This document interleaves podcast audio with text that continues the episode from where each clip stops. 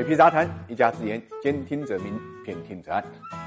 有两句话把黄金资产的特征呢表述的特别清楚。一句话是“大炮一响，黄金万两”，还有一句话是“盛世收藏，乱世黄金”。二零二零年金价的走势把这两句话呢体现的淋漓尽致。七月二十七号，伦敦现货黄金呢突破了二零一一年的历史高点一千九百二十一美元每盎司，创下了历史的新高。二月八号，伦敦现货黄金继续走高，盘中突破了一千九百八十美元的关口，距离两千美元一步之遥。当然，后来呢就出现。了一波幅度达到七十美元的跳水。据统计啊，今年以来现货黄金上涨幅度呢，已经超过了百分之三十。那么黄金价格这么高的涨幅是一个什么概念呢？这事情呢，估计呢，中国大妈呢最有发言权。我们都知道，二零一三年国际金价大跌，五月底的时候呢，黄金价格呢下跌到一千三百八十六点四美元每盎司。中国大妈呢迅速入场准备抄底，但是没想到抄底抄到了半山腰，因为之后国际黄金持续一路下跌，到二零一五年底的时候呢，国际金价跌到了一千零六十点二十四美元一盎司，也就是说，在二零一三年抄底的中国大妈，那时候的亏损幅度在百分之三十左右。有数据就显示，他们以平均每盎司一千三百美元左右的价格呢，大概买走了三百吨黄金。这个举动甚至短期呢拖住了市场，并且让金价呢有所反弹。三百吨可不是一个小数目。世界黄金协会的数据显示，截止到今年七月，中国黄金储量呢一千九百四十八吨，就是说，放到今天，中国大妈手里持有的黄金相当于全中国。百分之十五。那么，如果这三百吨黄金现价卖出，中国大妈能够挣多少钱呢？这是广大网友比较好奇的事情。我们以七月二十七号伦敦黄金现货突破价一千二百九十一美元一盎司，和二零一三年中国大妈买黄金的平均价一千三百美元每盎司来计算，除去其他的交易因素，现在卖出的获利幅度呢是在七左右。抛售三百吨黄金，大概能挣六十五亿美金，七年挣六十五亿美金，这样漂亮的数据呢，让很多人呢